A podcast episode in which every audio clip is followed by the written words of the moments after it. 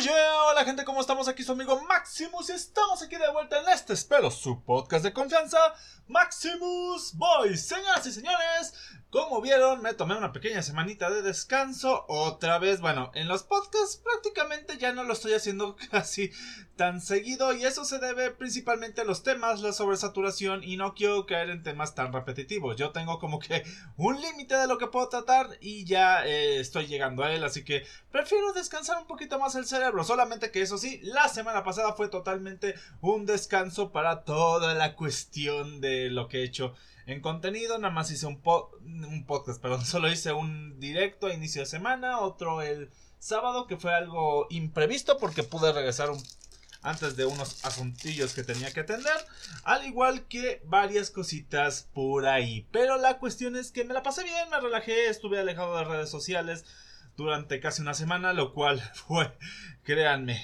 créanme, pero años de vida, créanme, porque, uff, no me había dado cuenta de lo absorbido que luego estamos de todo esto de andar comentando, haciendo publicidad y demás cosas. Así que, pues ya, ahorita ya un poco más relajado, un poco más trabajado, pues vamos a darle. Y el día de hoy vengo a hablarles sobre un temita que hace tiempo quería formular, solamente que no tenía la oportunidad y, oh Dios mío, tomando en cuenta una coincidencia de que el domingo quise ir al cine y fui a ver una película de la cual no tenía grandes expectativas, pero me terminó, terminó sorprendiendo en demasía y está correlacionada a este tema, quiero hablar el día de hoy sobre lo que ha sido la evolución del mundo del anime y la cultura otaku en general, por no llamar la cultura mm, japonesa, porque otaku ya vamos a ver que es un término que hemos acuñado, pero no vendría a ser el más eh, agradable si lo agarramos de la parte literal, porque bueno, una cuestión es lo que significa la palabra originalmente y otra cómo le hemos dado ese eh, esa esa cómo podríamos llamar cuál es la palabra que busco esa bueno algunos dicen que es tropicalización pero eso es nada más como que un caso muy específico de lo que quiero decir, pues ya le dimos nuestra nacionalización o tal vez por así llamarlo, lo volvimos nativo de cierta manera. Por ejemplo, ya saben que eh, en España usan, mucho la palabra coger para agarrar, para decir que vas a agarrar una cosa o que vas a tomar algo. Y sabemos que aquí en Latinoamérica usar la palabra coger no es la mejor opción si quieres decir eso. Lo mismo con otaku, solamente que con otaku pues eh, es irnos del extremo de persona que literalmente está obsesionada con un tema que sí, debo admitir, muchos eh, aquí nos pasa o nos ha pasado porque yo ya no sabría decir hasta qué nivel estoy tan metido, tan este adentrado todo el mundo del manga anime, pero lo que sí es que esa es la cuestión. El otaku no es simplemente hacia la cultura japonesa. Lo hemos a, nos lo hemos eh, adjudicado o se ha adjudicado dado a que sí tenía mucho que ver en, sus inicios con las primeras personas que usaban la palabra porque sí eran muy metidas al tema no había nada más pero hoy en día pues simplemente otaku es ocupado para decir a, a aquellas personas que les gusta mucho esta cultura y lo llevan como uno de sus hobbies principales. O bueno, me atrevería a decir que uno de sus hobbies en general. Porque hay mucha gente que luego dice que es otaku de closet, gente que nada más le gusta el anime pero no se define como otaku. Amigo, déjame decirte algo, para mí, tomando en cuenta de cómo se ha tomado la palabra aquí en todo lo que es Latinoamérica, México y hasta me atrevería a decir que hasta Estados Unidos y otras partes del, del mundo, eh, creo que cualquier persona que tenga aprecio por la cultura del manga anime y hasta diría que de la cultura japonesa, lo podríamos catalogar como otaku, aclarando, aprecio más no significa que tú te agarraste un anime y y sin saber que lo era y ya dijiste, oh, me gustó, pues no, o sea, obviamente también a mí me puede gustar, no sé, una película de culto y no por eso soy un cinéfilo de gafapasta, que es como se le conoce a estos eh, críticos o a estos eh, culturales del mundo del cine. No, tampoco. El punto es la cuestión de que se vuelva algo más cotidiano, que se vuelva algo más este común en tu día a día. Si tú llevas un estilo de vida que pareciera nada que ver con el de los otakus, pero pues podríamos decir que cada vez que regresas de tu trabajo, regresas de hacer algo, lo que se te pasa por la cabeza es ver anime o cosas por el estilo, pues igual y si lo eres, o eres una en potencia también, porque hay mucha gente que pues lo desarrolla. Que también con esto quiero ir con un este tema aparte, que es el tema de el ser poser. El tema de, del ser poser, que no es una cuestión solamente del anime, pero es algo que eh, se ocupa mucho y es lo mismo a decir que eres otaku por moda y demás debemos ser sinceros, muchos de los que hemos empezado en varios, si no es que en todas las aficiones que son de nicho y sobre todo todas las aficiones que son de nicho después del año 2000 hemos caído en ese rubro o hemos empezado de esa manera. ¿Por qué? Porque nos llega un sinfín de información y creemos ya saberlo todo por cómo funciona cuando normalmente la información más valiosa, la más específica, a veces se eh, encuentra dentro de la misma comunidad. No te la vas a encontrar en la primera página que te venga a decir 50 curiosidades sobre X o Y razón o 50 curiosidades sobre X o Y serie, película, anime, lo que gustes porque esas son como cuestiones como para adentrarse, pero no puedes irte por la vida creyendo eso. Lamentablemente muchos empezamos así y pues así la cuestión, simplemente hay que irlo moderando y no vayas por la vida predicando que lo sabes todo. Aunque seas una persona que realmente sea eh, fanático de algo, y esto ya no solo va por la cultura del anime, manga y demás, sino en general, si tú eres fanático de algo y por más sabio que seas sobre el tema, sobre el rubro, nicho, como quieras llamarlo, no vayas por la vida, porque la verdad, siendo sincero y te lo dice alguien que tiene una amplia biblioteca en su cabeza de cosas inútiles por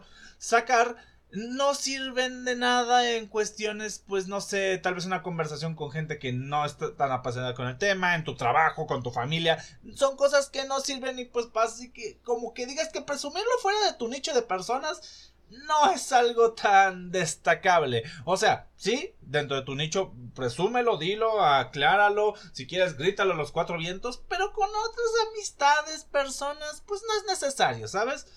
Y, lo digo sobre todo porque conozco a muchas personas que sí se van por esta rúbrica, empiezan a encontrar una nueva afición y la estamos, porque yo me incluyo, a mí me pasó en su momento, la estamos replique, dice y chingue y jode y chingue y jode, que ve lo que haz, lo que tal, que cual.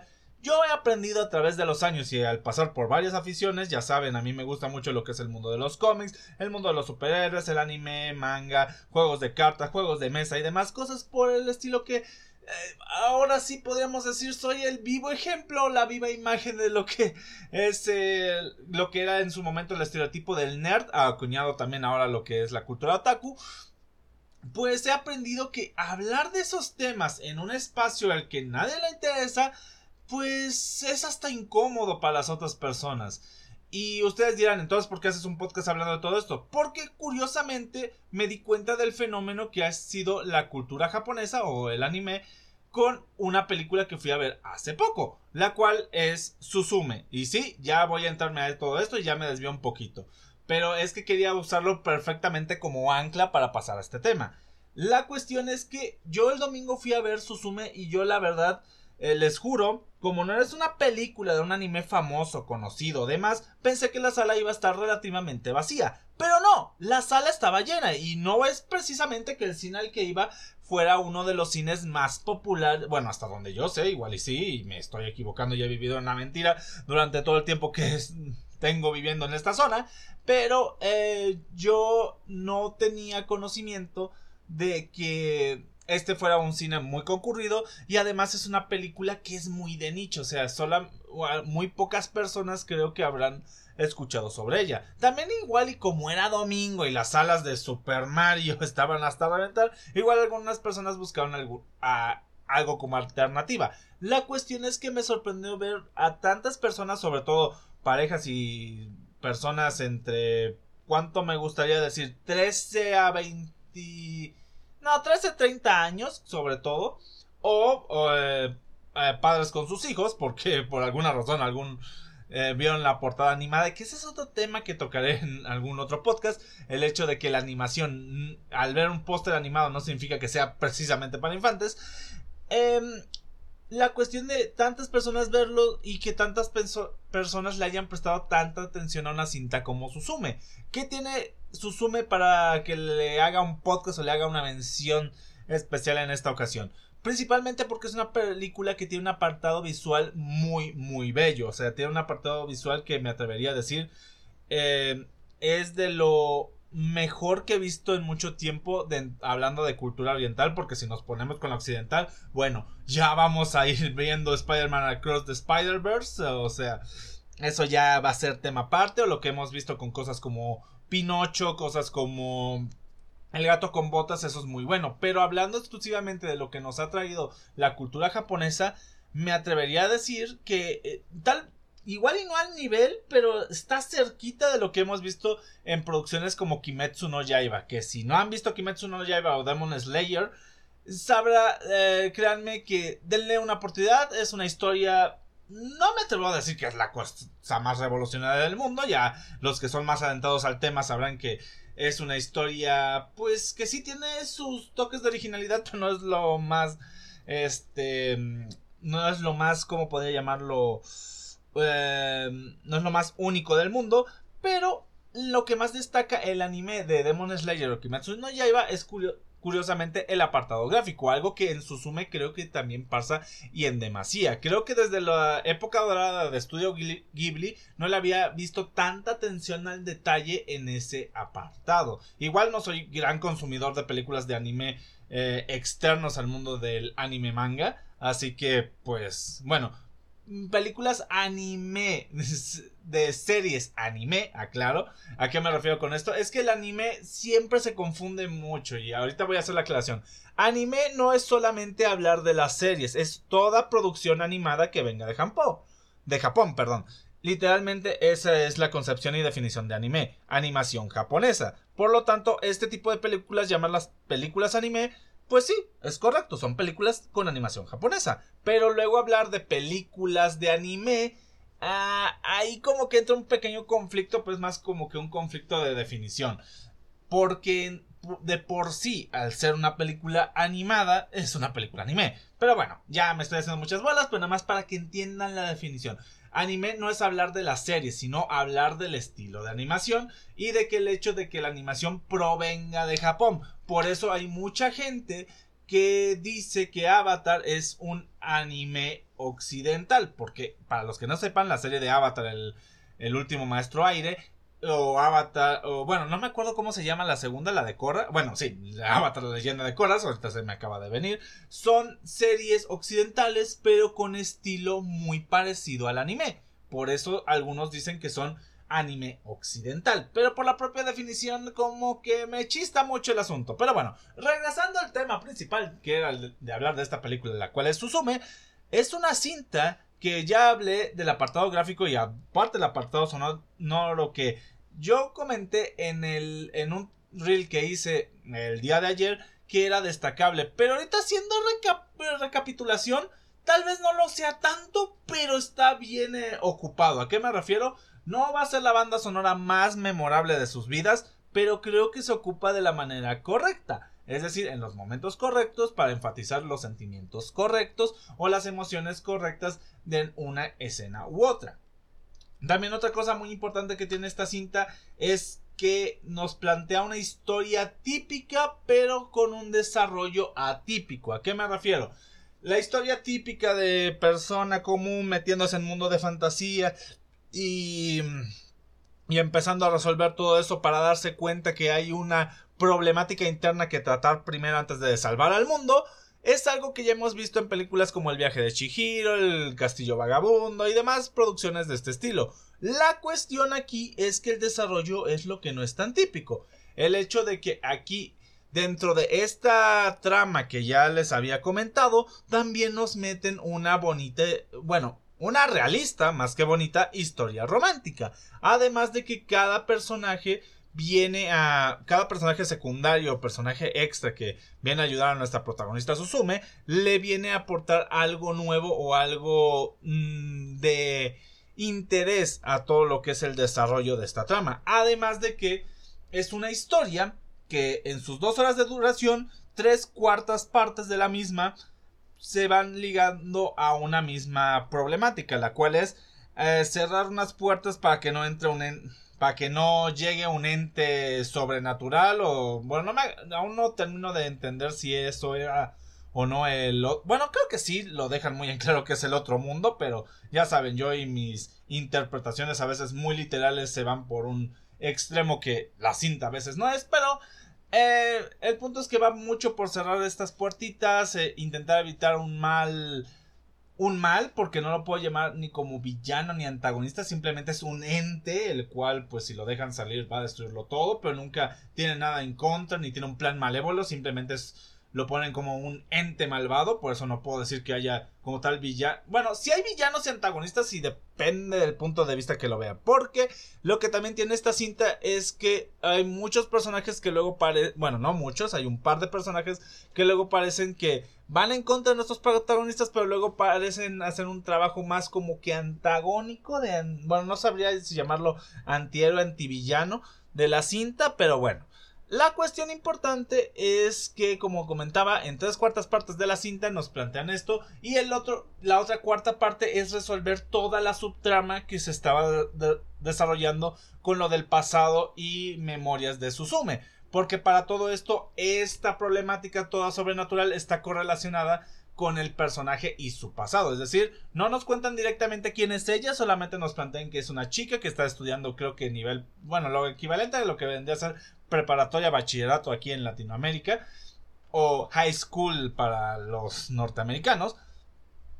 Y ahorita pues anda con una cuestión de vivir con su tía y demás. Hay algunas cuestiones que aún nos mencionan de sus padres y demás cosas, pero eso se va contando a través de cada una de estas eh, escenas de eh, evitar que entre la criatura del más allá y demás cosas. Lo importante o lo curioso es cómo hacen esa transición y es a través de ese punto que había comentado, la historia romántica, a ver, llamarlo realista también, que es lo que ocupé en esta ocasión, tal vez no sea lo más coherente, sino exactamente lo que acabo de decir. Es una historia coherente. ¿A qué me refiero? El desarrollo del romance entre estos dos se puede llegar a sentir apresurado, pero también es coherente tomando en cuenta tanto las edades como las circunstancias que están pasando y también el primer contacto, ya que literalmente desde el inicio de la película nos ponen a la protagonista flechada del chico que que le gusta. Y bueno, no les voy a comentar más porque si no sería entrar en cuestión de spoiler. Y saben que a mí en mis reseñas y opiniones no me gusta meter tanto eso. Lo que sí, y puedo decirles, es que es de las tramas con un desarrollo más original posible. Es que hoy en día encontrar una premisa original, eso sí, para que vean, es complicado. Pero ya desarrollarlo es lo que ya te puede dar más libertad. Una cosa es el planteamiento de la idea y otra cosa es el desarrollo de la misma. Y es algo en lo que creo que Susume se destaca con respecto a otras cintas animadas y no solamente de, en cuanto a la animación japonesa, sino en general que yo haya visto. También otra cosa que creo que es a destacar es el hecho de que nunca creí que una película donde una silla a la que le falta una pata persiguiendo a un gato mientras la, nuestra protagonista persigue a esos dos me fuera a, llamar tanto la atención. Y es que sí, lo que les acabo de decir es una de las escenas que más se ven en los trailers y más van a ver en la, película en sí. Y créanme que aunque sea un, un gancho o una secuencia, hasta podríamos decirlo repetitiva dentro de la misma, es parte de algo. Es eh, llegar de un... Es ese conector del punto A al punto B y luego del punto B al punto C y así vamos a ir yendo. Y es que esta cinta no puedo definirla de otra manera más que bella visualmente y bonita en cuanto a la historia que te quiere contar. Es una historia que te trata romance, te trata un poco de existencialismo y te trata mucho el tema de lo fantástico, pero el tema de lo fantástico creo que está un poquito de más, aunque sea lo que más prolifera en la cita. ¿A qué me refiero con que está de más? Pues me refiero a que esta historia no necesita del elemento fantástico, simplemente se ocupa para darle más... Eh, ¿Cómo llamarlo? Darle un aspecto más llamativo a todo. Pero bueno, al final lo que puedo decir es que la obra, tanto por su historia como su apartado visual, es muy bella y creo que vale mucho la pena ir a verla. Así que, amigos, si tienen la oportunidad de ir a ver Suzume, yo los invito a verla. La verdad, no creo que se van a arrepentir. Igual algunos de ustedes tal vez les sale la lagrimita, otros se quedan con ese momentito de, ah, todo bonito, todo cute. O mínimamente salen con que, ah, bueno, una historia bien contada, pero no me llamó más la atención. Pero bueno, yo recomiendo mucho Suzume, vayan a verla. Ahora, continuando con todo el tema de esto de, de la cultura otaku y demás, vamos a hablar un poquito de la evolución, un poquito la caída y cómo es actualmente el panorama. Veamos, la cultura otaku aquí en México podríamos, yo voy a hablar por México, no sé en otras partes de Latinoamérica como tal, ni tampoco voy a hablar de otras partes del mundo como España, Estados Unidos y demás, porque la verdad no tengo tanto conocimiento de la cultura en de, de este nicho en esos países, pero aquí en México me atrevería a decir que desde los años 80, si no es que no es cierto, desde antes existe, porque para todos aquellos señores, eh, bueno, si tú tienes algún conocido eh, mayor de edad que te haya dicho que vio Candy, Heidi, Astro Boy, este, las primeras series de Devin May, este, ¿cómo se llama este? El Barón Rojo y otras series anime de esos tiempos, pues lo acabo de decir, eran animes, era cultura japonesa y es lo que podríamos comenzar como los inicios primigenios de la animación o de la cultura otaku aquí. ¿Cuál es la cuestión? Ah, también Massinger Z. Se me olvidaba Massinger Z, que es de los padres del, de los mechas. ¿Cuál es la cuestión aquí? Que se lograron traer, en dosis. Bueno, lo trajeron de manera dosificada y de manera muy por debajo de la mesa. ¿A qué me refiero? En ese momento, la animación japonesa no estaba tan distanciada de la occidental. Las paletas de colores, el estilo de dibujo y demás eran muy parecidos porque las no había tantas técnicas de animación. Hoy en día ya podemos ver muy claramente las diferencias entre el estilo de un artista y otro y demás. En ese entonces, eh, la cultura japonesa y todo lo que era la animación, solamente muchos sabían perfectamente cómo era por una cuestión, la estilización. En series como Candy Candy o Heidi había mucha estilización, sobre todo en facciones como los ojos, narices y demás, que aquí en la cultura occidental o en lo que vendría a llamarle yo esta parte del charco, todo lo que es México, Estados Unidos, Europa y demás, no se veía tanto. La caricatura se tomaba como algo más humorístico, que ese es otro punto importante. El anime nunca se tomó como algo exclusivo tanto para ya sea para niños o para hacer reír. Se tomó como otra herramienta de contar historias desde sus inicios, porque como les decía, había caricaturas como Heidi Hey, bueno, animes, perdón, animes como Heidi, como Candy, como eh, Massinger Z, Astro Boy, que no iban con, bueno, sí tenían historias para toda la familia, pero no iban exclusivamente para ellos.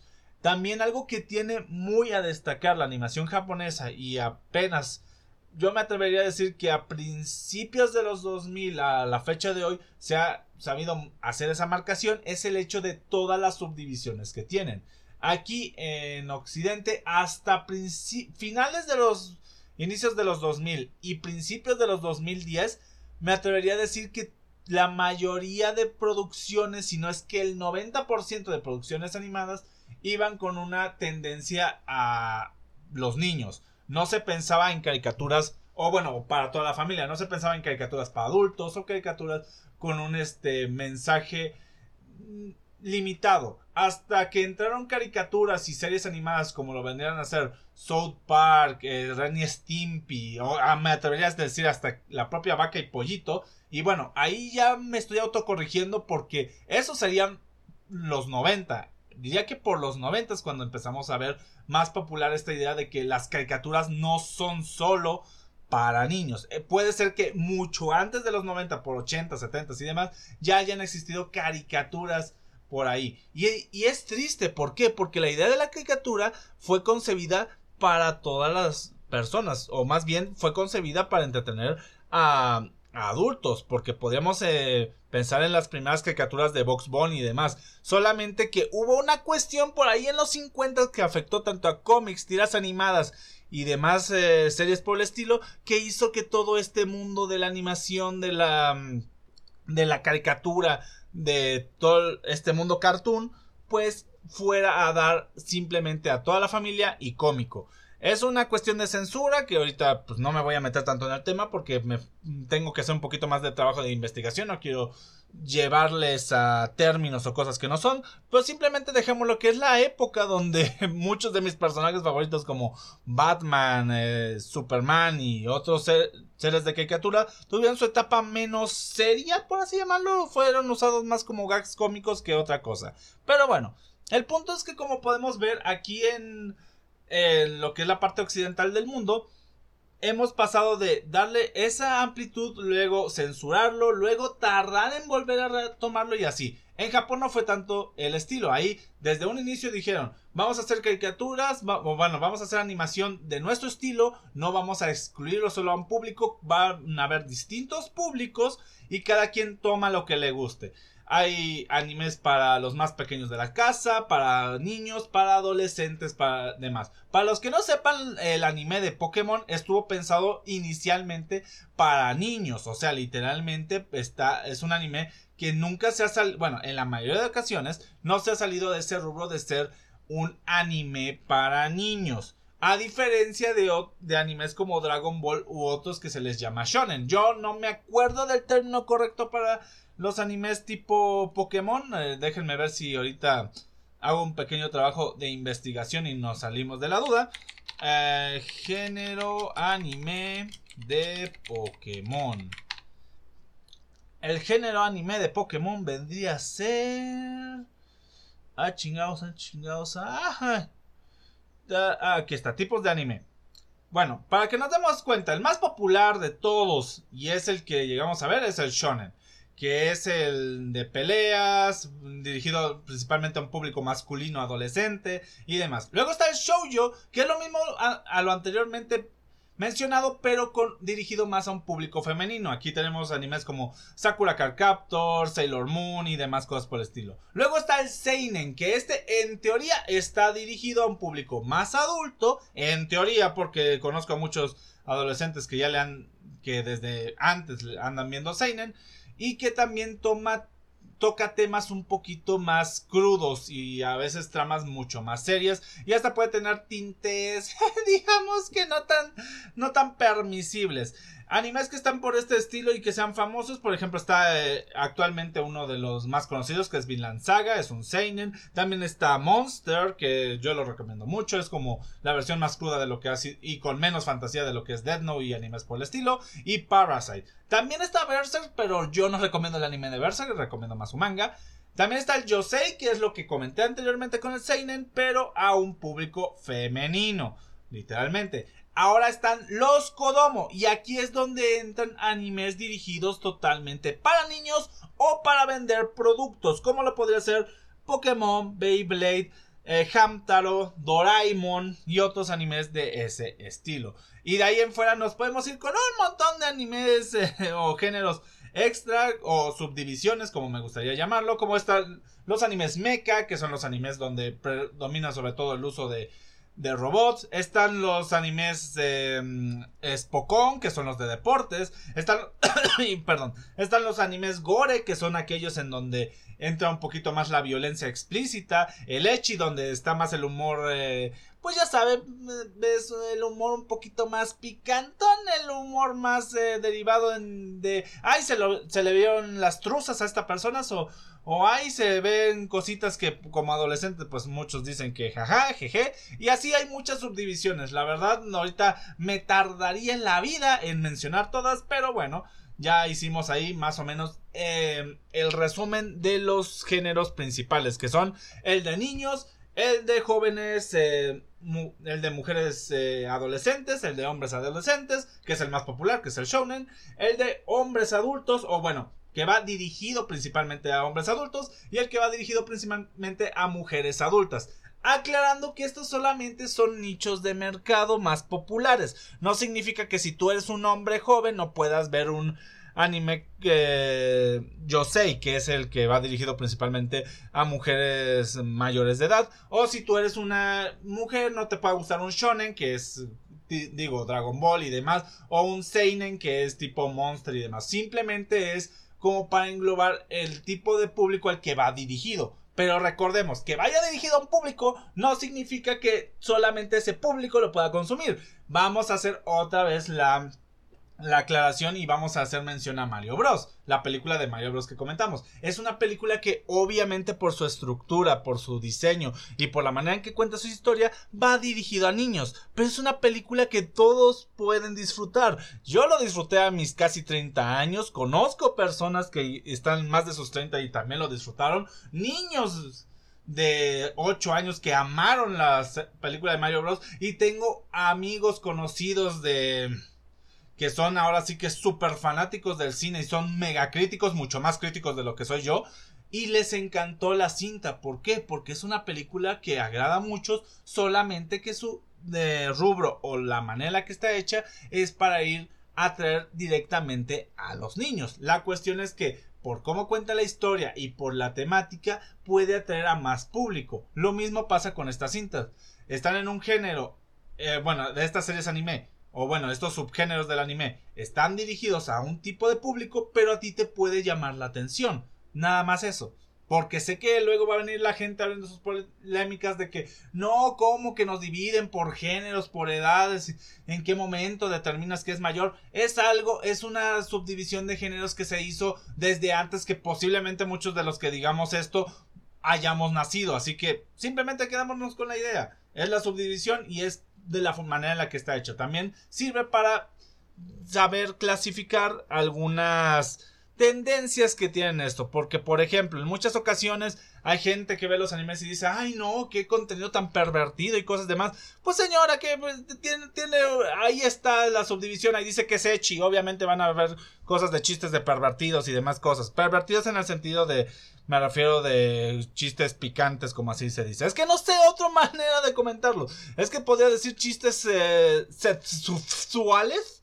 Sexuales pero no quiero usar ese término porque la verdad eh, es más erótico el asunto que sexual. Así que lo dejamos ahí. ¿Y por qué parece que estoy escupiendo? Porque literalmente estoy escupiendo. Ya le tengo que limpiar aquí a mi cámara y a mi pantalla. Pero bueno, es también para evitar que digan, ay, qué palabrotas usas. Bueno, ya, vamos a hablar. De por sí este podcast es explícito. No sé por qué intento censurar palabras. Pero bueno, las cosas pasan por mi cabeza por algo y bueno. La cuestión y a lo que quiero regresar es que aquí en el anime existe mucho ese desarrollo. Ahora, vamos a ir a lo que yo ah, me atrevería a decir fue la época más prolífera para que el anime entrara a esta parte del mundo. Y es la época de los 80 Esa época, bueno, finales de los 80 principios de los 90 Esa época donde varias televisoras o varios productores de cadenas de animación dijeron, hmm, estas series pueden llegar a pegar. Y se jalaron a tres principales. Em, a tres principales representantes: Dragon Ball, Caballeros del Zodiaco y Sailor Moon. Estos tres animes me atrevo a decir que son los padres para el anime occidental. Obviamente, Dragon Ball para, fue el más popular de ellos.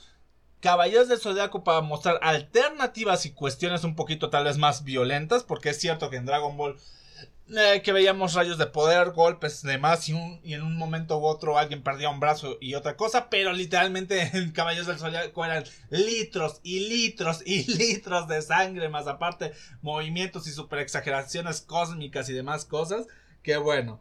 Y Sailor Moon obviamente también para pegar con el público femenino, porque como ya comenté, Sailor Moon es un anime cuya eh, visión principal es atraer a las eh, chicas jóvenes o bueno, mujeres jóvenes es el principal público de ese tipo de animes. Al igual que Dragon Ball fue para los hombres jóvenes, chicos jóvenes, como quieran decirlo, y pues de cabeza del zodiaco más de lo mismo. La cuestión es que estos tres animes fueron muy publicitados, fueron muy traídos y llegaron a pegar en demasía. Otro gran boom que ayudó mucho al mundo del anime fue la cuestión de los eh, la popularización de los kodomos y esto se debe también a la época en la cual la globalización empezó a entrar y varios juegos, videojuegos y demás cosas de la cultura japonesa hicieron su aparición en esta parte del mundo.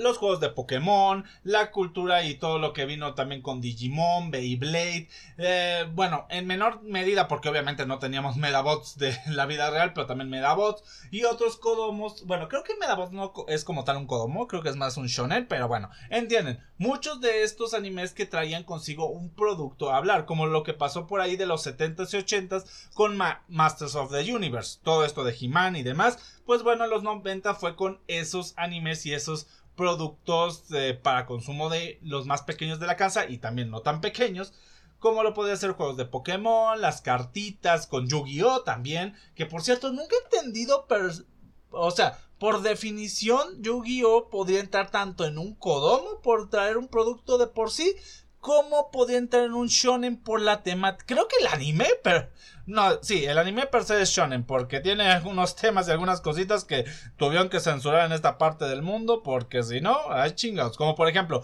dato curioso, por cierto, si no sabían del mundo de Yu-Gi-Oh! Nunca existió el reino de las sombras. Literalmente fue una censura traída aquí eh, a esta parte del mundo para no decir que la gente se desvivía, se desuscribía del plan de vida. Así de fácil, gente. Nunca existió el reino de las sombras. El reino de las sombras lo, eran los padres. O bueno, Four Kids en este caso. y bueno.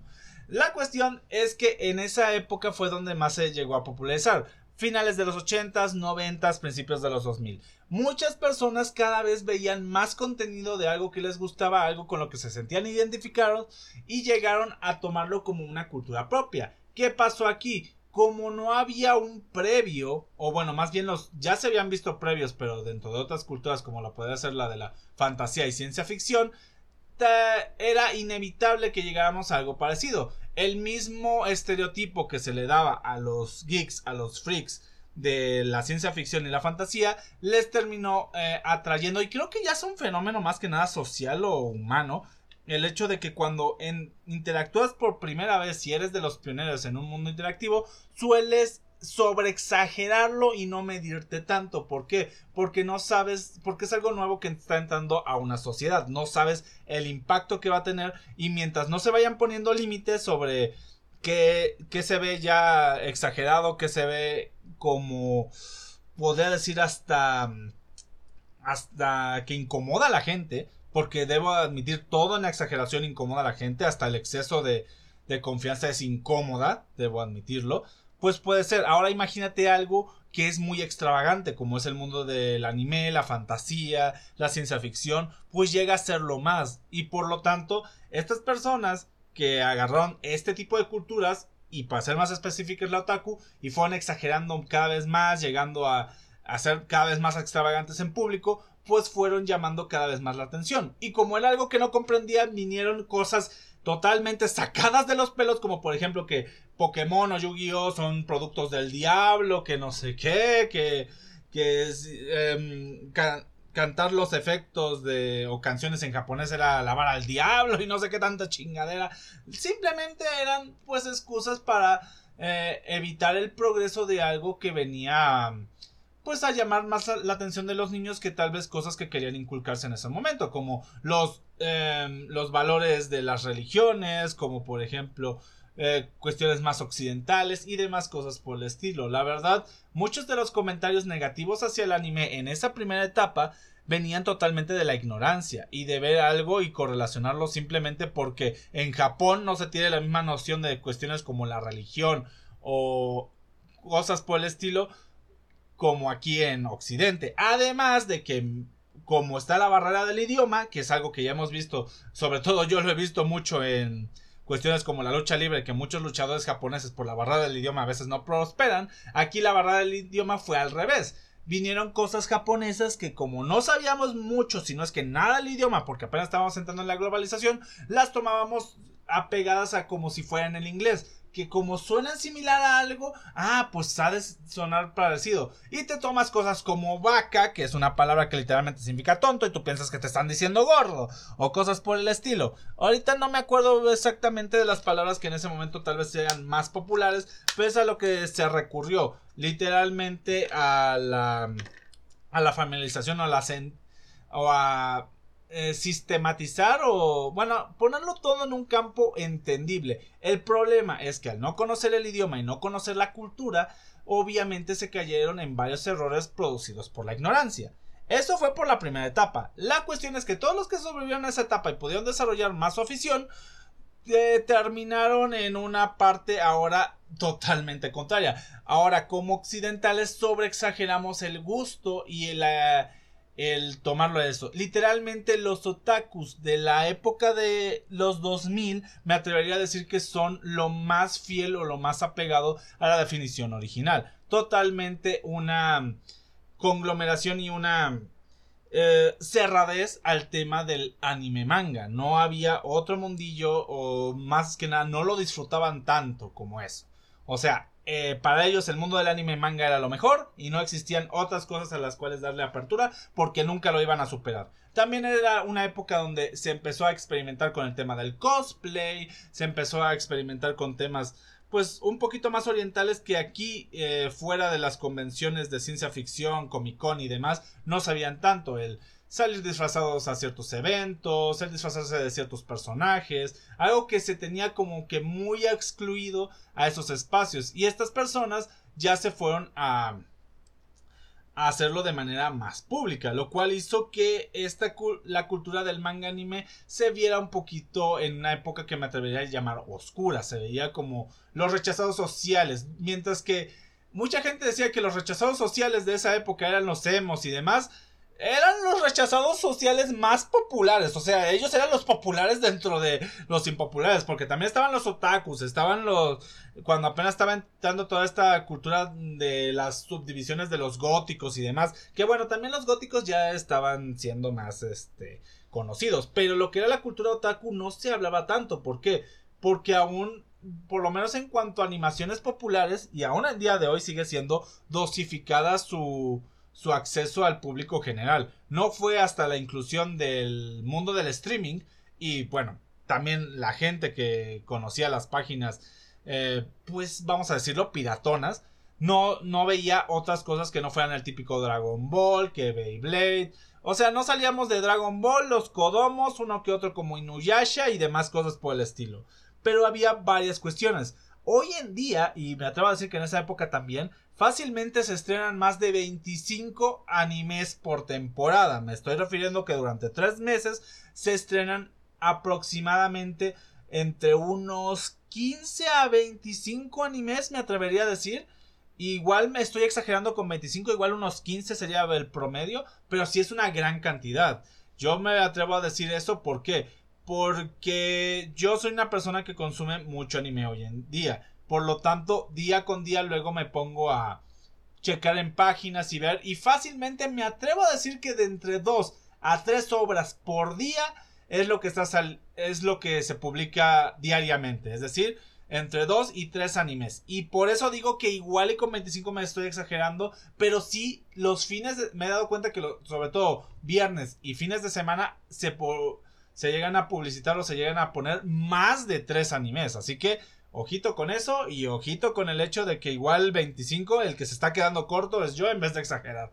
La cuestión es que son una gran cantidad y nosotros nos poníamos a ver durante años la misma serie una y otra y otra vez. Cuando se sacaban un montón por el otro lado del charco. Yo no me metía al mundo del anime hasta que no fue que regresé a jugar Yu-Gi-Oh! Como ya sabremos, y esa es toda mi parte, el mundo del juego de cartas, por lo menos en Latinoamérica, se volvió popular gracias a Yu-Gi-Oh! Era muy de nicho la gente que jugaba realmente Magic y Yu-Gi aunque es igual de antigua o es igual de contemporánea que el juego de cartas de Pokémon, llegó a ser más popular aquí porque Pokémon fue más popular por los videojuegos y la serie, no tanto por el juego de cartas. Eh, espérenme tantito, tengo que apagar una alarma, jeje. Perdón, era mi alarma para evitar pendejadas, solamente que no la evité. que bueno, la pendejada fue extenderme de más en esto, porque llevo más de 40 minutos y normalmente mis podcasts duran menos de media hora. La cuestión y a la que quiero llegar es el hecho de que con Yu-Gi-Oh lo que pasó fue igual tuvo una época de crecimiento, una época oscura, una de renacimiento y actualmente está en una época que es más de nicho que nunca, al igual que la mayoría de juegos de cartas. Eh, al, quien le guste o no, Yu-Gi-Oh vino a ser el juego de cartas más popular existente. Literalmente gente que nunca había experimentado el mundo geek o freaky entró al mundo de los juegos de cartas gracias a Yu-Gi-Oh! Así que aunque Magic sea tal vez el mejor y el más antiguo de todos, aunque vengan nuevos que sean pues más este mejor desarrollados o tengan una mejor premisa de juego, Yu-Gi-Oh! siempre va a estar ahí como el que nos dio a conocer la existencia de los TCG o los Trading Card Games o los juegos de cartas coleccionables. Pero bueno, a lo que quiero llegar es que por este mismo fenómeno que les comento de que empezó empezó Yugi con su época luminosa, por así llamarlo, que era cuando estaba toda la serie original de Duel Monster. Luego se vino a opacar a mitad de la época GX y tuvo un segundo renacimiento empezando por el nicho con la época de 5D que fue por allá de 2008-2009. Es donde yo me puse a querer ver otra vez el anime. ¿Por qué? Porque en lo que eh, obviamente cuando te metes al mundo otra vez a jugar y te eh, encuentras con la gente que nunca lo dejó, te empiezan a comentar cosas como por ejemplo que para los que no sepan la serie de GX tiene una última temporada que nunca sacaron en Nickelodeon, para los que no sepan.